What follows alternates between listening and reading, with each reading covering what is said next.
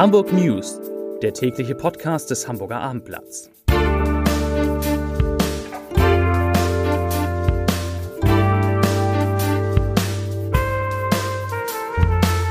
Moin, mein Name ist Lars Heider und heute geht es um einen berühmten Hamburger, der einen besonderen Geburtstag feiert an diesem Freitag. Weitere Themen, es drohen neue S-Bahn-Sperrungen, das Wetter wird winterlich und Hamburgs Theater planen eine große Solidaritätsaktion.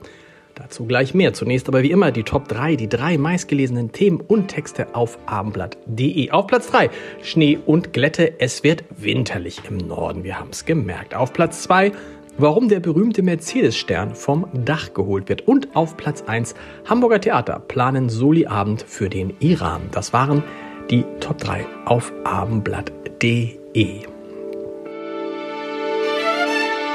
Wie ich haben Sie, habt ihr wahrscheinlich gestern vor dem Fernseher gesessen, viele von uns, und haben miterlebt, wie Deutschland zwar Costa Rica mit 4 zu 2 geschlagen hat, aber durch das 2 zu 1 von Japan gegen Spanien mit diesem sagenumwobenen zweiten Tor eben doch aus der Fußball-Weltmeisterschaft in Katar ausgeschieden ist. Und mein Kollege Matthias Icken zieht in einer großen Analyse Parallelen zum Zustand der Nationalmannschaft und zum Zustand des gesamten Landes. Er schreibt, ich zitiere, schon vor vier Jahren, nach dem peinlichen WM aus gegen Südkorea, titelte der Spiegel Fußball, Politik, Wirtschaft, es war einmal ein starkes Land. Damals stieß die Covergeschichte, die die Krise der Auto Autoindustrie mit dem Ausscheiden in Russland verband, auf beißende Kritik. Heute ahnt man, dass die Kollegen nur ihrer Zeit voraus waren. Zitat Ende. Den kompletten Text und viele andere Analysen zur Weltmeisterschaft lesen Sie ständig aktualisiert auf abendblatt.de und natürlich morgen im gedruckten Hamburger Abendblatt. Zu den Meldungen des Tages. Hamburgs Verkehrsbehörde hat schon wieder längere Sperrungen auf der Strecke der S3 angekündigt. Voraussichtlich im August 2024 wird die Strecke zwischen Harburg und Neugraben vollgesperrt, weil neue Weichen eingebaut werden, um, den, um die Strecke für den 3-Minuten-Takt zu ertüchtigen. In den Sommerferien und im Herbst 2025 erfolgt dann eine Vollsperrung zwischen Harburg und Wilhelmsburg.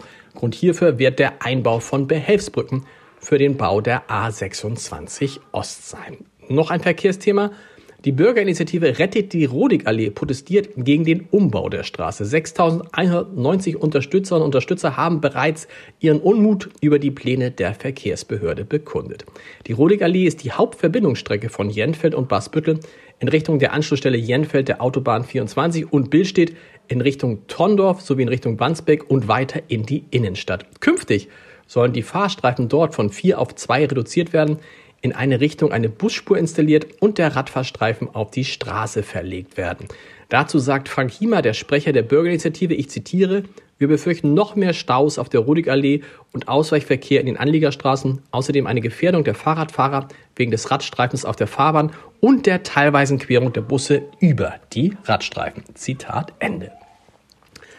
Am Donnerstagabend sind in Harburg gleich zwei Bank Tankstellen überfallen worden. Zunächst versuchten zwei maskierte Männer um kurz nach 19 Uhr in einer Tankstelle an der Nahtenstraße den Inhalt der Kasse an sich zu bringen und bedrohten eine Angestellte mit einem Messer. Als diese sich weigerte, das Geld herauszugeben, ergriffen sie ohne Beute die Flucht.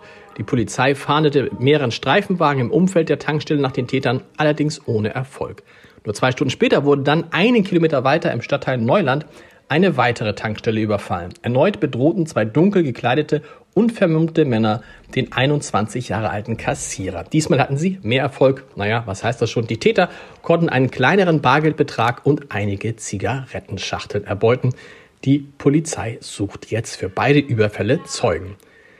Das Wetter wird winterlich in Hamburg. Heute Morgen lag in einigen Teilen der Stadt und im Umland Schnee. Die Dächer waren gefroren, die Straßen glatt. Die Wetterstation in Fuhlsbüttel meldete immerhin einen Zentimeter Neuschnee. Frage natürlich jetzt, wie sieht das Wetter zum zweiten Advent Adventswochenende aus? Es geht nasskalt weiter, sagt Dominik Jung von Wetternet. Es wird grau und trüb bei Temperaturen von zwei bis drei Grad. Und die Woche zwischen dem zweiten und dem dritten Advent sieht laut wetter.net ähnlich aus.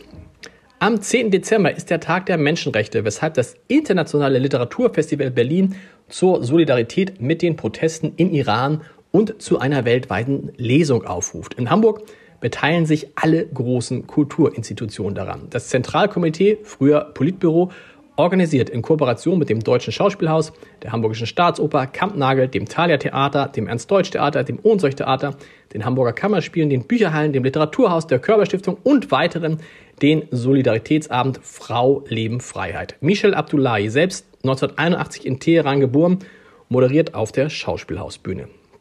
Dabei bzw. live zugeschaltet sind unter anderem Hamburgs erster Bürgermeister Peter Tschentscher, die Schauspielerin Lina Beckmann, der deutsch-iranische Schriftsteller Navid Kermani und die Intendanten und Intendanten Karin Bayer, Karin Bayer Amelie Teufelhardt und Joachim Lux. Und dann gilt es noch einem berühmten Hamburger am heutigen Tag zu einem besonderen Geburtstag zu gratulieren. Ulrich Wickert wird heute 80 Jahre alt. Und das Hamburger Abendblatt schreibt über den legendären Moderator der Tagesthemen, ich zitiere, der letzte Mensch, den man vorm Schlafengehen noch sah. Ein naher, doch immer ferner Verwandter, der aus dem Flimmerkasten heraus den Rest der Welt in hinnehmbaren Portionen servierte und geduldig erklärte. Alles Wichtige hat in knapp 30 Minuten zu passen und jetzt, meine Damen und Herren, das Wetter. Zitat Ende. Ich wünsche Ihnen ein schönes zweites Adventswochenende und hören Sie unbedingt mal rein in unseren neuen Podcast Blaulicht oder in Nachtglühen, in dem ich jeden Freitag mit Lars Meyer von der Gute-Leute-Fabrik die Hamburger Woche Revue passieren lasse. Überall können Sie das hören, wo es Podcast gibt. Wie gesagt, schönen zweiten Advents. Wir hören uns Montag wieder, dann um 17 Uhr. Bis dahin. Tschüss.